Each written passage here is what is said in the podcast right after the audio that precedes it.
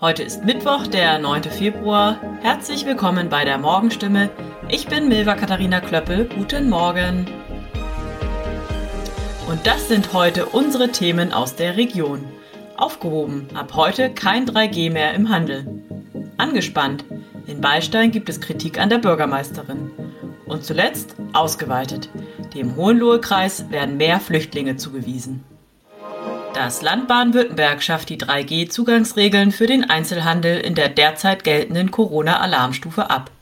Bisher hatten nur Geimpfte, Genesene oder Kunden mit einem aktuellen Test Zutritt. Die Regel fällt ab heute weg. Jedoch bleibt die Pflicht zum Tragen einer FFP2-Maske bestehen. Ministerpräsident Winfried Kretschmann wollte weitere verantwortliche Öffnungsschritte, wenn die Belastung der Krankenhäuser diese zulasse, nicht ausschließen möchte aber die Ministerpräsidentenkonferenz am 16. Februar abwarten. Die Landesregierung passte am Dienstag zudem die Corona-Regeln für Großveranstaltungen, Gastronomie und Schulen an. Der grün-schwarze Ministerrat beschloss die neue Corona-Verordnung, mit der in Sport und Kultur wieder mehr Zuschauer zugelassen werden sollen. Die Anpassung sieht vor, dass im Freien mit der 2G-Plus-Regel bis zu 10.000 Zuschauer bei einer Auslastung von maximal 50 Prozent zugelassen sind. Wenn ein Veranstalter nur die 2G-Regel anwenden will, sind 5.000 Besucher zugelassen. Bei Veranstaltungen in geschlossenen Räumen sind mit der 2G-Plus-Regel 4.000 Menschen zugelassen, bei der 2G-Regel 2.000. Jedoch erlaubt das Land auch hier eine Auslastung von höchstens 50 Prozent und nicht nur 30 Prozent, wie es der Beschluss der Länder von vergangener Woche vorsieht. Willkür bei Personalbesetzung, chaotische Zustände bei der Kinderbetreuung, mangelnde Kommunikationsbereitschaft. Die Beisteiner Bürgermeisterin Barbara Schönfeld sieht sich derzeit massiver Kritik ausgesetzt. Erhoben werden diese Vorwürfe in einem anonymen Flugblatt, einem Beitrag der Gemeinderatsfraktion Initiative Beistein im Amtsblatt sowie in einem Brief, den der Gesamtelternbeirat der Kindergärten an die Verwaltungschefin und die Gemeinderatsfraktionen geschickt hat. Schönfeld bezeichnet die gegen sie erhobenen Vorwürfe als sachlich falsch und nicht konstruktiv. Was das Flugblatt betrifft, das Ende Dezember öffentlich ausgelegt und auch im Rathausbriefkasten eingeworfen worden war, ermittelt derzeit noch die Polizei, sagt Schönfeld. In dem Schreiben, unterzeichnet mit Bürger der Stadt Ballstein, wurde ihr unter anderem eigenmächtiges Handeln und eine willkürliche, nicht mehr nachvollziehbare Versetzung von Mitarbeitern vorgeworfen. Derzeit werde geprüft, ob es den juristischen Tatbestand einer Verunglimpfung von Personen im öffentlichen Amt erfüllt, sagt die Bürgermeisterin auf Stimmenachfrage. Auf personelle Vorgänge im Bereich der Kinderbetreuung, vor allem im Kinderhaus Birkenweg, bezieht sich der Brief des Gesamtelternbeirats der Kindergärten. Neben mehreren Erzieherinnen und Erziehern haben dort auch die neue Leiterin seit Januar im Amt bereits wieder gekündigt. Man sorge sich darum, dass die Betreuung der Kinder gewährleistet sei. Vier weitere Objekte zur Erstunterbringung von Flüchtlingen im Hohenlohe-Kreis sind vom Regierungspräsidium Stuttgart genehmigt worden. Zwei Wohnungen in Künzelsau und Niedernhall sowie ein Wohnheim für Spätaussiedler in Westernhausen. Sie werden im Februar zu Sammelunterkünften für Asylbewerber umfunktioniert. Ab März aufgestellt und im Juni bereitstehen wird eine Anlage mit Wohncontainern an der Schlossstraße in Kupferzell. Genau dort, wo solche Module bereits im Herbst 2015 aufgebaut wurden, als die große Flüchtlingskrise ihren Lauf nahm. 56 Plätze sind dafür vorgesehen. Die aktuelle Situation ist bei weitem nicht mit der Lage in den Jahren 2015 und 2016 zu vergleichen, betont Mike Weise, Dezernent für Umwelt, Ordnung und Gesundheit, am Montag im zuständigen Ausschuss des Kreistags. Die Zuweisungszahlen sind aber deutlich höher als 2018 bis 2020. Im Jahr 2021 haben sie wieder das Niveau von 2017 erreicht. Und der Trend hält an. Der Hohenlohe-Kreis muss also 2022 noch mehr Unterkünfte schaffen. Seit Oktober sind bereits 88 zusätzliche Plätze hinzugekommen. Damals standen 171 zur Verfügung. Jetzt sind es 259. Im November und Dezember kamen jeweils 30 neue Flüchtlinge in den Hohenlohe-Kreis. Im Januar waren es 27, gegenüber sechs vor einem Jahr. Und im Februar waren es bislang 22. 2021 waren es hingegen nur fünf. Im November seien vor allem Flüchtlinge aus Nordmazedonien gekommen, im Dezember Männer aus dem Irak und Syrien und im Januar Familien aus Afghanistan, darunter auch ehemalige Ortskräfte. Drei Nachrichten von vielen weiteren aus der Region. Mehr erfahren Sie wie immer auf der Seite stimme.de im Internet oder aber auch in Ihrer Tageszeitung. Jetzt geht es weiter mit Nachrichten aus Deutschland sowie der Welt und äh, dazu gebe ich ab zu meinem Kollegen nach Berlin. Vielen Dank. Vielen Dank und einen schönen guten Morgen. Ich bin Sabrina Frangos und das sind heute unsere Themen aus Deutschland und der Welt. Diplomatische Bemühungen in der Ukraine, Schweden hebt Beschränkungen auf und Terrorprozess in Paris. Deutschland, Frankreich und Polen haben ja an Russland appelliert, die Lage an der ukrainischen Grenze zu entschärfen. Zugleich forderten Bundeskanzler Olaf Scholz und auch die beiden Präsidenten Emmanuel Macron und André Duda den Kreml zu einem substanziellen Dialog über die Sicherheit in Europa auf. Dirk Zeitler mit den Infos aus Berlin. Scholz verfolgt weiter eine Doppelstrategie. Auf der einen Seite droht er Russland mit weitreichenden Konsequenzen für den Fall eines Einmarschs in die Ukraine. Auf der anderen Seite betont er immer wieder die Notwendigkeit zu deeskalieren. Staatschef Duda sprach in Berlin von der schwierigsten Situation seit dem Jahr des Mauerfalls 1989. In Polen wird der deutsche Kurs in der Ukraine-Krise kritisch gesehen, vor allem die deutsche Absage an Waffenlieferungen in die Ukraine und die Gaspipeline Nord Stream 2 kommen dort nicht gut an. Immer mehr Länder im Norden Europas lockern ja die Corona-Beschränkungen. Nachdem Dänemark also letzte Woche die Maskenpflicht aufgehoben hat, wollen nun auch Norwegen und Finnland bald nachziehen.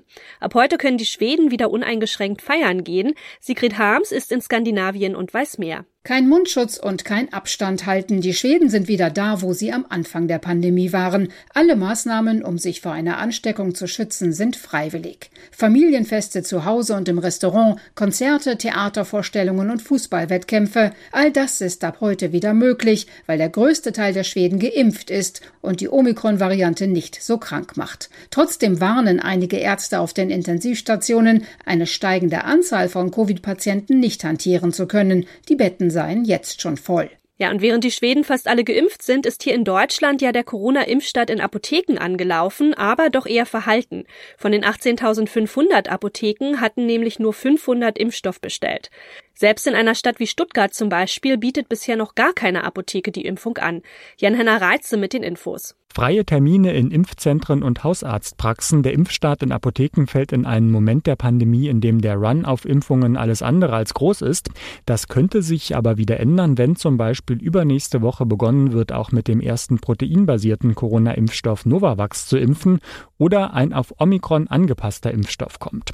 Außerdem sind die Apotheken eine zusätzliche Anlaufstelle, der von dem ein oder anderen noch ungeimpften vielleicht eher Vertrauen geschenkt wird. Im Pariser Prozess um die Anschlagsserie vom November 2015 soll heute ja erstmals der Hauptangeklagte und einzige Überlebende des Terrorkommandos befragt werden. Extremisten hatten insgesamt 130 Menschen getötet und 350 weitere verletzt. Sie richteten ein Massaker in einem Konzertsaal an, beschossen Bars und Restaurants in der französischen Hauptstadt. Dorothea Finkbeiner berichtet aus Paris. Dieses Attentat hat ja viele tief erschüttert, also Menschen, die einfach nur einen schönen Abend haben wollten, in Cafés, in Restaurants saßen oder sich einfach ein Konzert angehört haben, wurden hingerichtet. Wie sind die schlimmen Ereignisse damals abgelaufen? Also diese grauenvolle Nacht hat ja damit begonnen, dass beim Fußball-Länderspiel Frankreich-Deutschland die Sprengsätze der Selbstmordattentäter vorm Stadion lautstark hochgegangen sind. Was mir so stark in Erinnerung ist, weil mein Sohn da eigentlich hin wollte, was dann aber zum Glück nicht geklappt hat. Und danach kamen von überall in Paris Berichte über Schüsse, Explosionen, immer mehr Tote auf den Terrassen der Bistros, auf der Straße und natürlich in der Konzerthalle Bataclan, wo die, die Terroristen ein regelrechtes Massaker angerichtet haben. Bisher haben bei dem Prozess ja wochenlang vor allem die Überlebenden oder die Angehörigen der Opfer ausgesagt und eben erzählt, was sie erlebt haben. Das muss unglaublich traumatisch und auch schwierig für die Menschen gewesen sein. Es sind viele zusammengebrochen, konnten nicht mehr weitersprechen, weil die Erinnerungen einfach zu schrecklich waren. Aber sie haben sich eben durch ihre Aussagen eine Art Abschluss erhofft, was natürlich nicht immer klappt, wie einer der Überlebenden vom Bataclan auf BFM TV erzählt hat. Die haben die Leute um mich herum damals systematisch niedergeschossen, auch Freunde von mir. Und jetzt werden im Prozess einige Angeklagte verurteilt. Aber für mich wird diese Geschichte nie enden. Zumal natürlich auch fast alle der eigentlichen Attentäter längst tot sind. Ja, fast alle Attentäter sind bereits tot. Vor Gericht stehen jetzt vor allem Helfer und Hintermänner und der einzige Überlebende der eigentlichen Gruppe. Was weiß man über ihn? Also Salah Abdeslam war damals mit den anderen Attentätern aus Belgien nach Paris gekommen, hat seinen Sprengstoffgürtel aber in der Terrornacht nicht gezündet, wohl weil er defekt war. Er hat sich beim Prozessauftakt als Kämpfer des IS bezeichnet, also der Terrormiliz Islamischer Staat, aber sonst all die Jahre im Gefängnis meist geschwiegen und die Polizei geht eigentlich davon aus, dass er ohnehin nicht viel über die Planung, Hintergründe weiß, sondern in der Gruppe einfach einer war, der ja, sich in die Luft sprengen sollte. In unserem Tipp des Tages geht's heute um unliebsame Post, denn wer kennt das nicht, wenn man gerade mal ein paar Tage weg war, da quillt der eigene Briefkasten auch schon über. Da hilft auch der Aufkleber bitte keine Werbung oft gar nichts. Was kann man also tun gegen die unerwünschte Werbepost? Ronny Thorau mit ein paar Infos. Bringt der Aufkleber bitte keine Werbung überhaupt was? Naja, also immerhin raten Verbraucherschützer noch zu diesen Aufklebern und auch Umweltbehörden, weil Werbepost oder die Flut davon auch ein wirklich ökologisches Problem ist. Empfohlen werden aber umfassende Aufkleber, also zum Beispiel keine Werbung, Handzettel, Wurfsendungen, kostenlosen Zeitungen und Wochenblätter einwerfen. Solche Aufkleber oder Vordrucke kriegt man bei den Verbraucherzentralen. Und auch noch eine einmalige Maßnahme, die etwas helfen kann, sich in die sogenannte Robinson-Liste eintragen, weil seriöse Werbeunternehmen, die gleichen ihre Verteiler damit ab, streichen einen also dann in ihren Adresslisten. Okay, aber wenn das alles nicht hilft und die Werbepost doch ankommt und das dann auch noch massenweise, was kann man tun?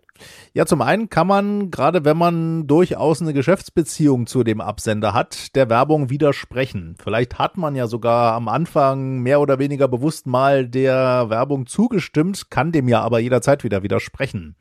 Und man kann von gerade auch Werbeabsendern, die man nicht so kennt, Auskunft verlangen. Woher sie denn eigentlich meine persönlichen Daten haben. Dafür gibt's Musterbriefe bei den Verbraucherzentralen und die Firmen müssen diese Datenauskunft angeben, machen das wohl in der Regel auch. Und dann kann man der Nutzung der Daten wiederum widersprechen und auch die Löschung der Daten verlangen. Und wenn das nicht hilft, also weil die Daten sonst worum geistern oder einem das halt einfach zu aufwendig wird, immer die Herkunft zu klären und allem zu widersprechen? Ja, es gibt noch einen einfachen Tipp, den man zumindest versuchen kann. Man kann auf Werbepost draufschreiben, unfrei zurück an den Absender, unverlangte Sendungen. Dann noch am besten die eigene Postadresse unkenntlich machen, damit die Post das nicht nochmal zustellt. Ja, und dann das Ganze wieder in den Briefkasten werfen. Das führt dann dazu, dass die Werbetreibenden die Werbepost zurückbekommen und selber diese Rücksendung bezahlen müssen. Ja, und oftmals stellen die Firmen die Zusendung dann wohl tatsächlich ein. Und das noch. Superstar Adele ist die Gewinnerin der Brit Awards 2022. Die Sängerin nahm bei der Preisverleihung in London nämlich gleich drei Preise mit nach Hause.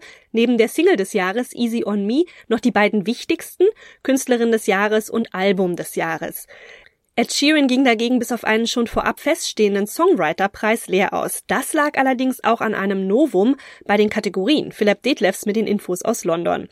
Erstmals überhaupt gab es bei den Brit Awards nicht mehr getrennte Kategorien für männliche und weibliche Künstler des Jahres, sondern eine einheitliche geschlechterneutrale Kategorie.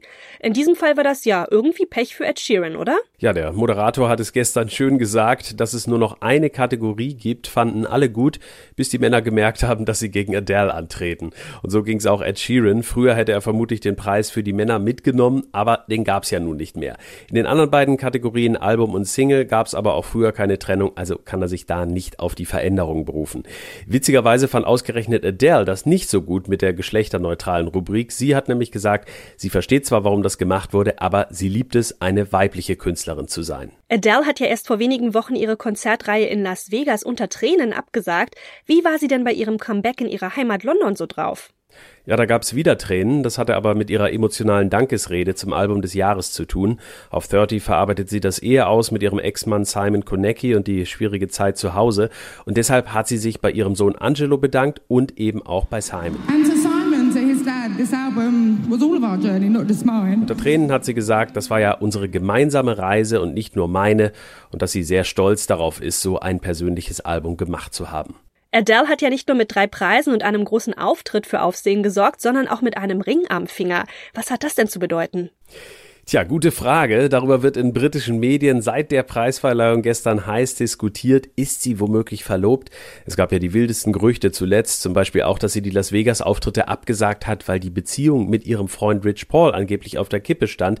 Ich weiß nicht, was da dran ist. Nun, also dieser Ring, vielleicht verrät sie ja am Freitag, was los ist. Da ist sie nämlich in der Kult-Talkshow von Graham Norton hier in London zu Gast. Und welche Auszeichnungen waren sonst noch wichtig? Newcomerin des Jahres ist die Londoner Rapperin Little Sims geworden, die ihre Mutter mit auf die Bühne gebracht hat. Sam Fender hat die Auszeichnung in der neu gegründeten Rubrik Rock Alternative bekommen, Dua Lipa für Pop und R&B, wo übrigens auch Adele nominiert war. International Artist of the Year wurde Billie Eilish, International Group of the Year wurden Silk Sonic, das ist das Duo Bruno Mars und Park Anderson und das hieß leider, dass es keinen Preis für ABBA gab, die zum ersten Mal seit 45 Jahren wieder nominiert waren für einen Brit Award. Das war's von mir. Ich bin Sabrina Frangos und ich wünsche Ihnen noch einen schönen Tag. Bis morgen.